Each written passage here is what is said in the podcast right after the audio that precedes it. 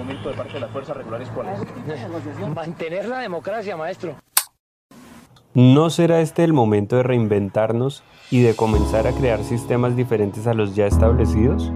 Sean todas las personas bienvenidas al podcast Manteniendo la Democracia Maestro, creado por la Fundación Ciudadanía Integral para la Paz, CIPAZ. En este espacio queremos hablar sobre diferentes temas como la democracia, la participación ciudadana, derechos humanos y construcción de paz en Colombia. Bienvenidos.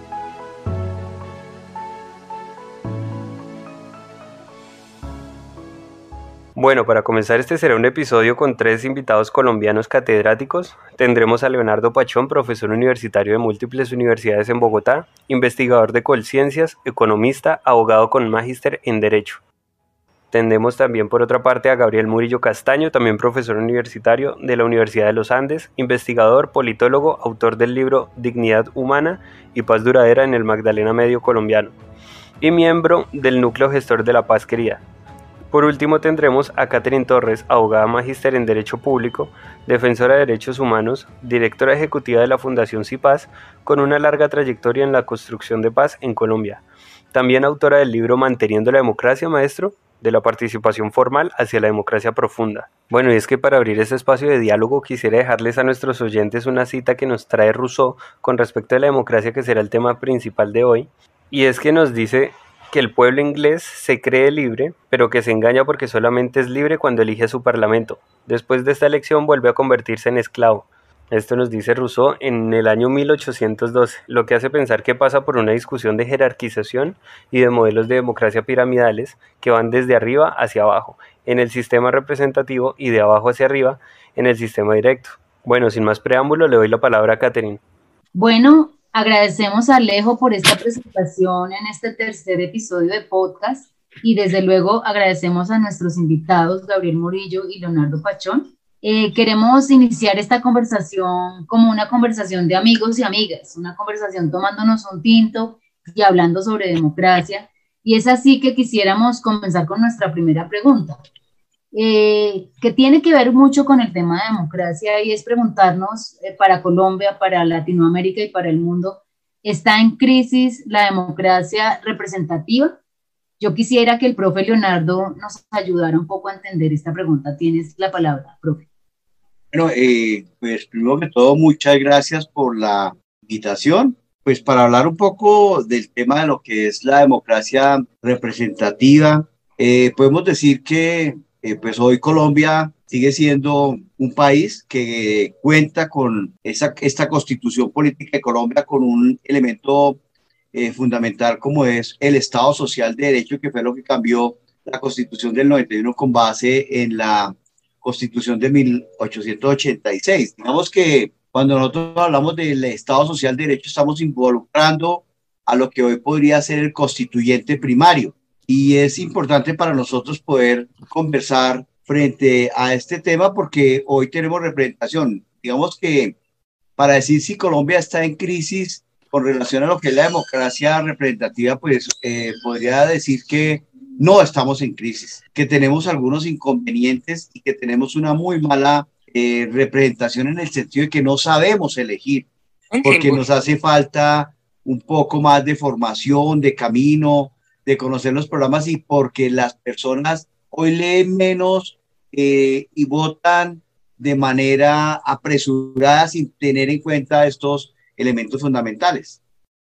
Gracias, profe Leonardo. ¿Y el profe Gabriel qué opina frente a esta pregunta y, frente a la respuesta del profe?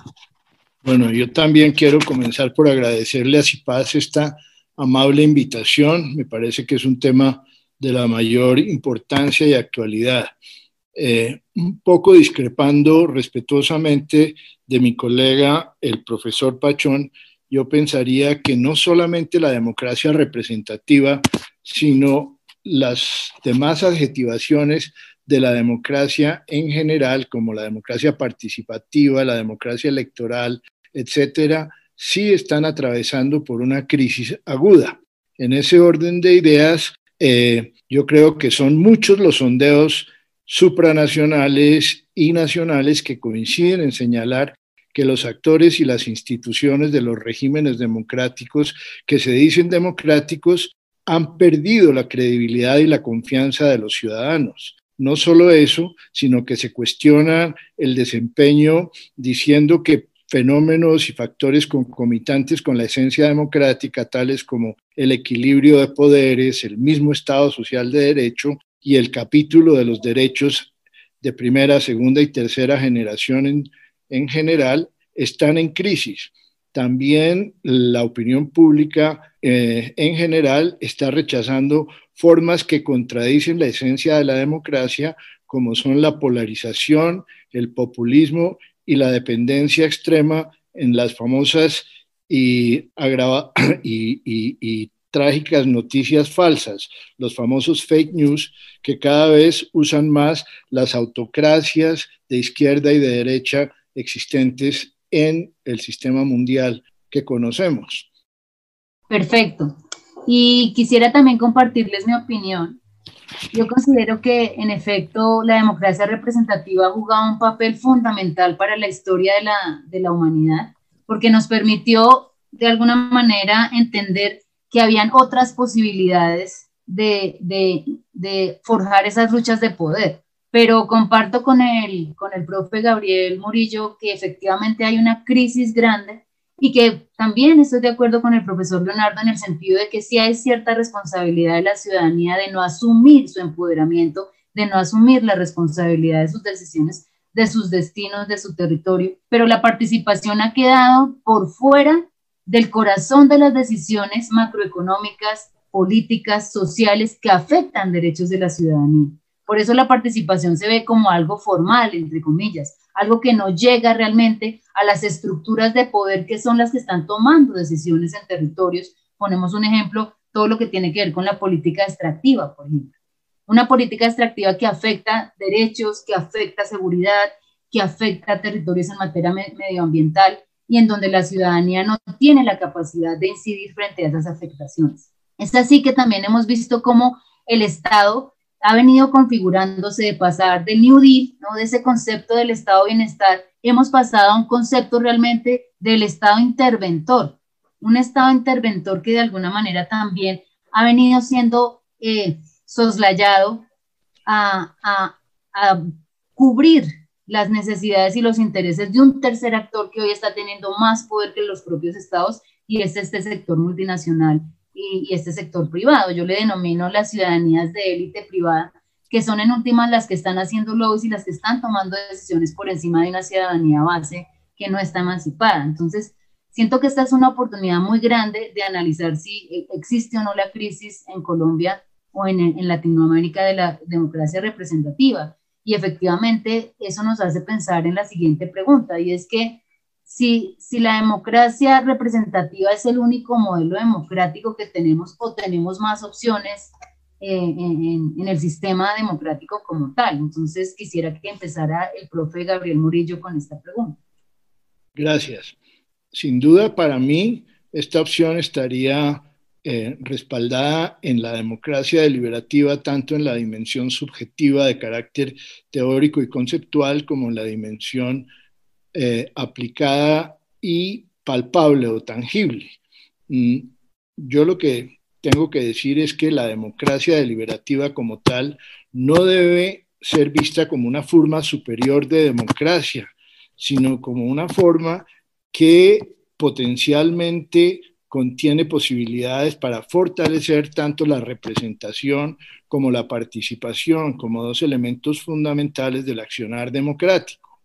En cuanto a la democracia deliberativa, yo diría que la deliberación que allí se contempla de manera convencional se debe sustraer de la simplicidad de creer que esta forma democrática se refleja en los debates parlamentarios, en donde los actores principales de la democracia representativa, que son los, eh, eh, elegidos para formar parte de las corporaciones públicas, deliberan según se dice y se cree erróneamente, hay que decir que esta es una falsa creencia, pues comenzando por el uso de la dialéctica que allí se aplica eh, en un formato de debate que es una forma de decidir colectivamente basada en la exclusión y en una dinámica de suma cero, es mi verdad contra su verdad y que gane el que dirima la votación, hay una tergiversación del sentido de la, de la deliberación que se soporta en otro tipo de conversaciones y de formas dialógicas. Ahora, en cuanto a la democracia participativa, la deliberación está circunscrita al capítulo de las formas alternativas de participación que consagra la Constitución del 91 en el caso colombiano. Entonces se supone que la deliberación se debe dar en el seno del plebiscito, del referendo, de la iniciativa popular legislativa, de la revocatoria del mandato, etcétera, que deben hacer, eh, para que se debe implementar a través de los procesos en los que prime, pero yo creo que esto en el fondo no se está haciendo en reconocimiento a situaciones más democráticas, más de estirpe conceptual democrática, como por ejemplo la alteridad, o sea, el respeto a la diferencia, la otra edad, el, el, reconocimiento al otro y finalmente la empatía como coincidencias en un propósito de apertura y de transformación de un orden social restringido y lleno de contradicciones. Eh, es importante que dejemos y superemos el, rol de testigos inertes de estas formas alternativas que están en el dicho, en la retórica y en el pensamiento con el deseo, pero que no se reflejan ni en el hecho, ni en la aplicación, ni en la apropiación ciudadana, como está ocurriendo con, ahora que estamos celebrando los 30 años de la Constitución y que vemos que estas formas alternativas siguen en el papel y no tienen aplicación significativa en la práctica cotidiana de nuestra vida republicana. Gracias, profe Gabriel. Y efectivamente, quisiéramos escuchar también eh, la posición del profe Leonardo eh, frente a las palabras del profe Gabriel. ¿Qué, qué opinión le merece? Perfecto, bueno, muy, pero muy bien. Eh, aquí hay un tema bien importante y es cuando nosotros hablamos de lo que es la democracia deliberativa. Esta democracia deliberativa designa un modelo normativo que básicamente lo que pretende es complementar la noción de lo que es esa democracia representativa al uso mediante la adopción de un procedimiento colectivo para la toma de decisiones políticas que incluya obviamente la participación activa de todos de, de, todo, de todos los del constituyente primario. Dentro de los objetivos y las características de esta democracia deliberativa, podríamos decir que es la mejora de la calidad democrática. Y lo que se pretende es que se identifiquen aquellas formas de participación que logran aumentar la inclusión del ciudadano en la toma de decisiones políticas.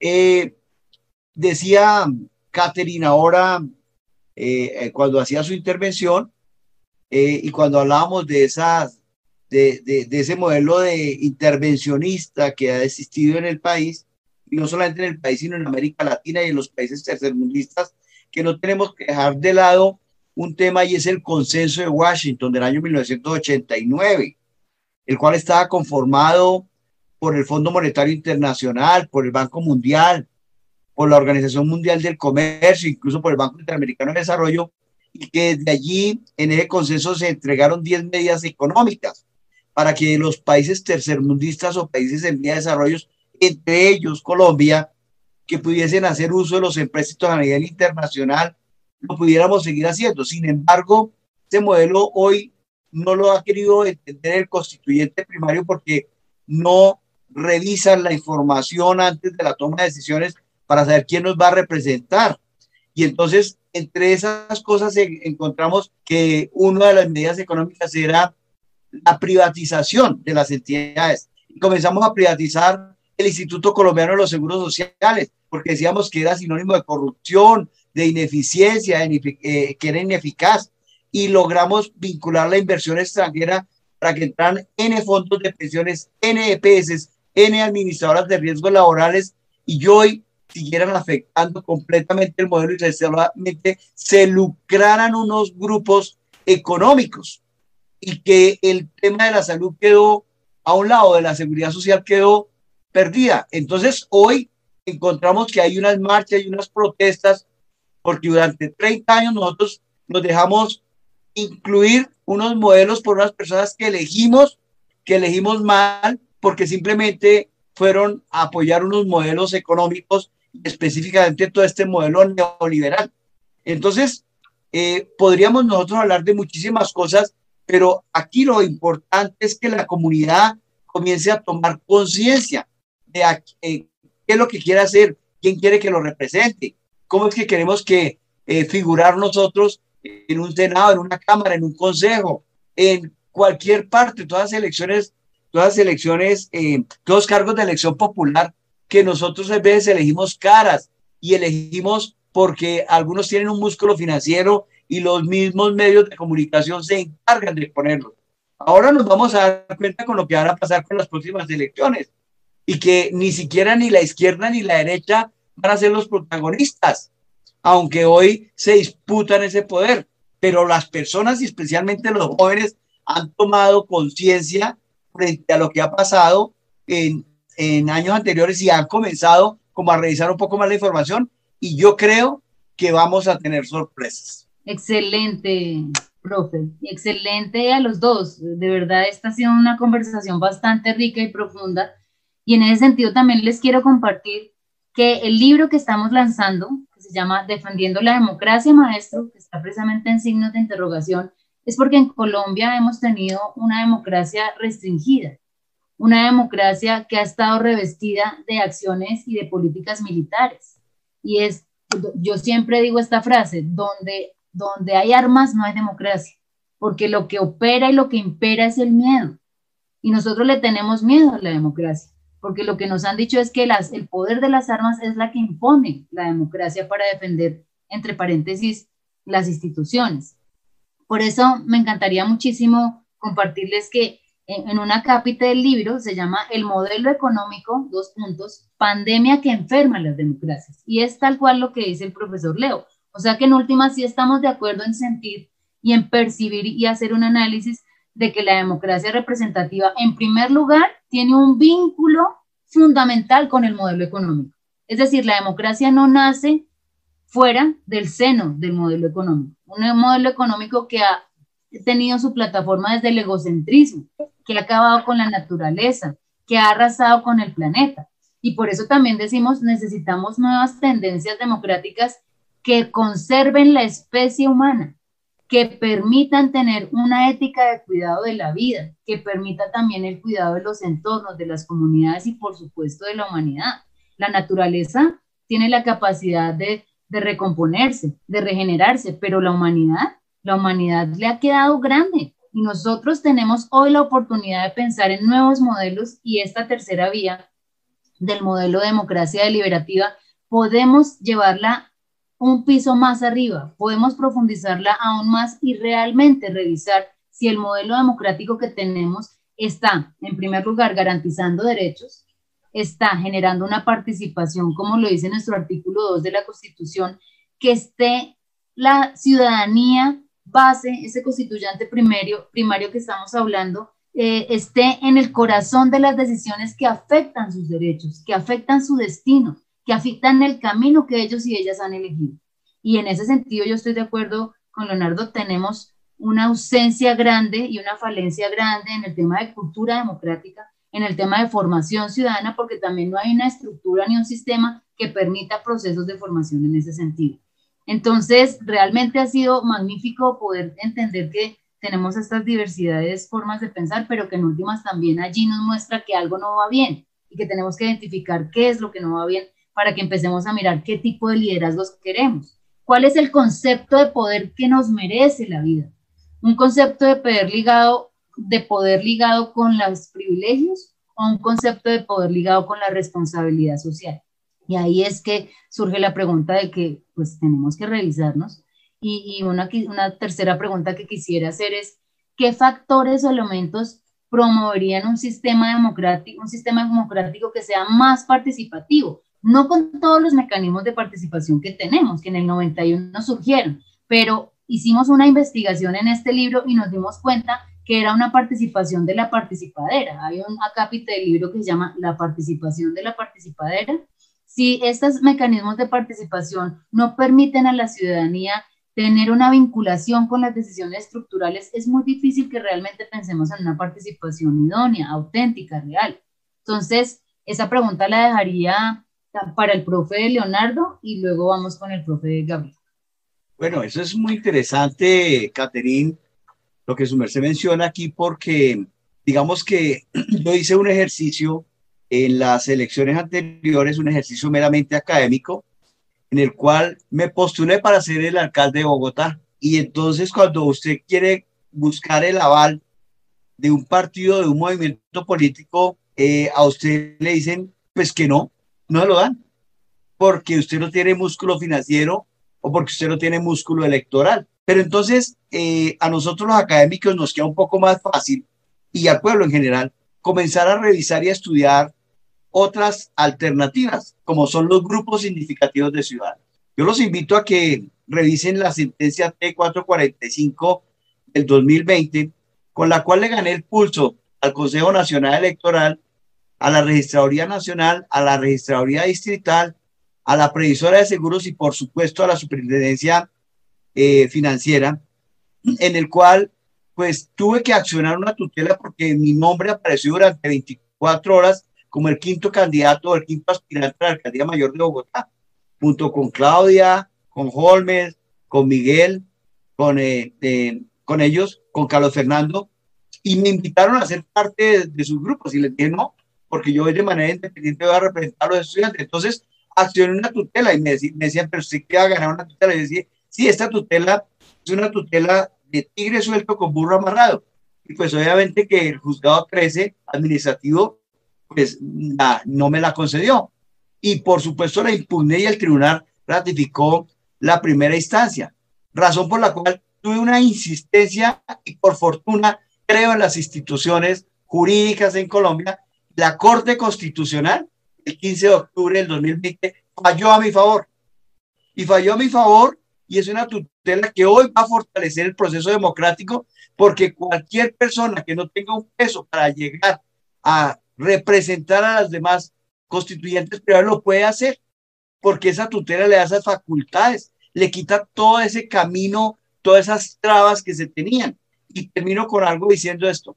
Mire, es una reflexión nomás. Yo sé que el exalcalde de Bogotá, Samuel Moreno, no nació en Colombia, se nacionalizó en Colombia. El alcalde de Bogotá dos veces, Enrique Peñalosa, nació en Washington no nació en Colombia, se nacionalizó en Colombia. El presidente Duque es, viene de las esferas del Banco Interamericano de Desarrollo en Washington y viene a hacer su postulación. Y ahora, el próximo candidato que viene es Juan Carlos Echeverri, que fue ministro de Hacienda y Crédito Público y que a su vez ha sido presidente de Ecopetrol y que ha tenido una trayectoria en los medios de comunicación, pero él vive en Washington. Y entonces usted parece que tiene que necesariamente eh, para llegar a un cargo de elección popular en Colombia, hacer el paseo por Washington, que lo avalen y que a usted lo postulen para que usted pueda llegar a tener credibilidad. Eso lo tenemos que romper en Colombia para que podamos tener unos eh, representantes completamente diferentes. Aquí hay muchísima gente joven y muchísima gente con muchas ideas y con propuestas, sobre todo académicos, que pueden representarnos en estos cargos de elección popular y lo podríamos hacer sin modificar absolutamente nada, sino solamente manejando un patrón que es un patrón cultural frente al tema de lo que es la democracia y la forma como uno puede llegar a aspirar a un cargo de estos. Excelente, profe Pachón. Y, y realmente todo esto es parte de los aportes que hacemos como ciudadanía en el sentido de que también empezamos a buscar alternativas en donde las cosas se hagan de manera distinta. Entonces, este ejercicio que nos cuenta nos parece muy valioso y es parte precisamente de los cambios que queremos ver en el país. El profe Gabriel Murillo tiene la palabra. Bueno, yo comenzaría por, por decir que comparto las críticas que se hicieron al neoliberalismo y que me sumo también a subrayar el significado de los, del daño que han hecho las restricciones a la democracia. Pero para responder eh, esta última pregunta, yo creo que lo más importante es hablar de manera prospectiva, es decir, con conocimiento de causa, con familiaridad con los factores estructurales que han ido minando la credibilidad eh, del régimen político nacional. Y también hay que tener claro la circunstancia actual en que vive el país como la superposición de factores tradicionales eh, y vicios de la política con la eclosión de la, de la pandemia del COVID-19, haciendo un escenario de gran oportunidad para pensar en estrategias conducentes a propuestas transformadoras y realistas que nos permitan construir un país eh, abarcador en el que quepamos todos. Entonces, habiendo dicho esa, eso, eh, yo creo que hay que subrayar la urgencia de promover la dialógica, basados en procesos colectivos que sean metódicos, que sean libres, que sean plurales y que sean incluyentes. En pocas palabras, yo pienso que para poder superar la desconfianza y la polarización actual que tanto daño están haciendo, hay, que insistir en el diálogo deliberativo y cómo este diálogo se constituye en, una, en la herramienta tal vez primordial para generar acuerdos que atenúen las posturas extremas, las posturas dogmáticas, excluyentes y desde luego antidemocráticas, y más bien buscar pavimentar gradualmente el camino hacia la construcción de acuerdos y no de consensos, porque yo no creo que el consenso sea una perspectiva realista, más bien lo que hay es que construir acuerdos que resultan de dinámicas incluyentes para efectuar eh, un cambio transformador que esté basado en la empatía y que sea acorde con la urgencia de reivindicar una nueva ética social que busque la reconquista de la dignidad humana, de la equidad y de la justicia social en un ámbito social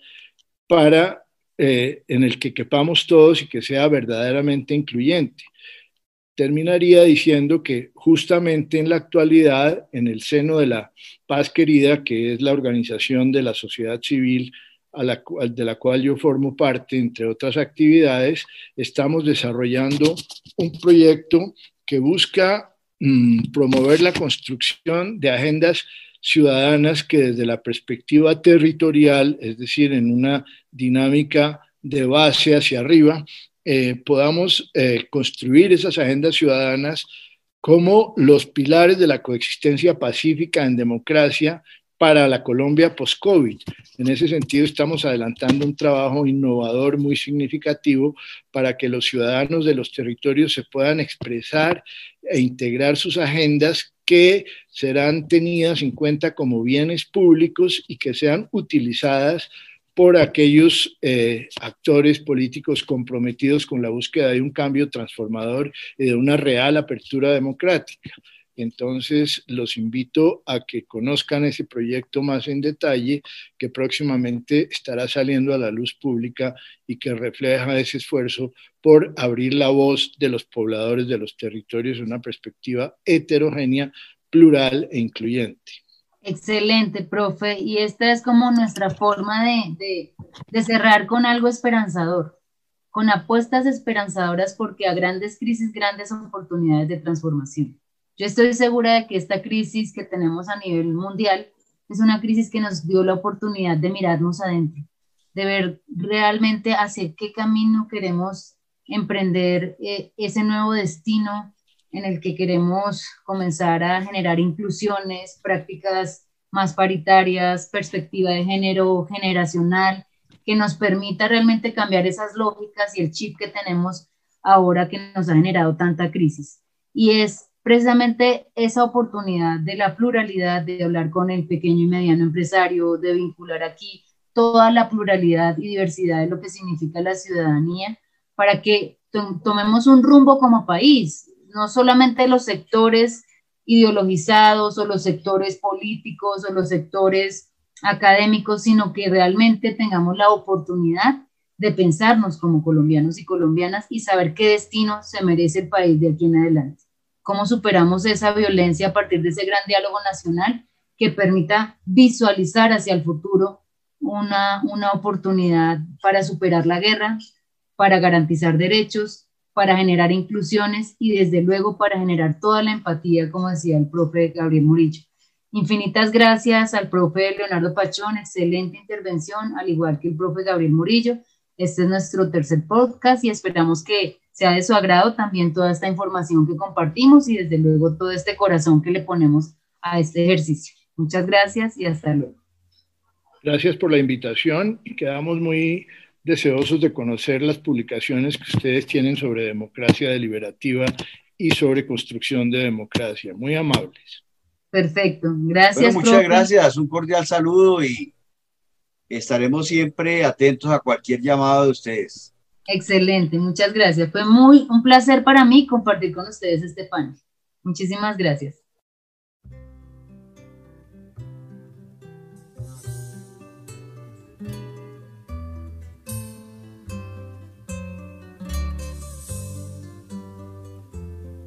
Cambia lo superficial, cambia también lo profundo, cambia el modo de pensar, cambia todo en este mundo, cambia el clima con los años, cambia el pastor su rebaño, y así como todo cambia, que yo cambie no es extraño. Recuerda que si te gustó nos puedes seguir escuchando en Spotify. También nos podrás seguir a través de nuestros portales de Facebook, Instagram, Twitter, TikTok como arroba Fundación Cipaz, donde desarrollaremos más temas sobre democracia deliberativa. No olviden que a través de nuestra página web pueden realizar la compra de nuestro libro. Les hablo Alejandro Valencia. Gracias nuevamente por escucharnos y nos encontraremos en un próximo episodio de Manteniendo la Democracia, maestro. Chao, chao.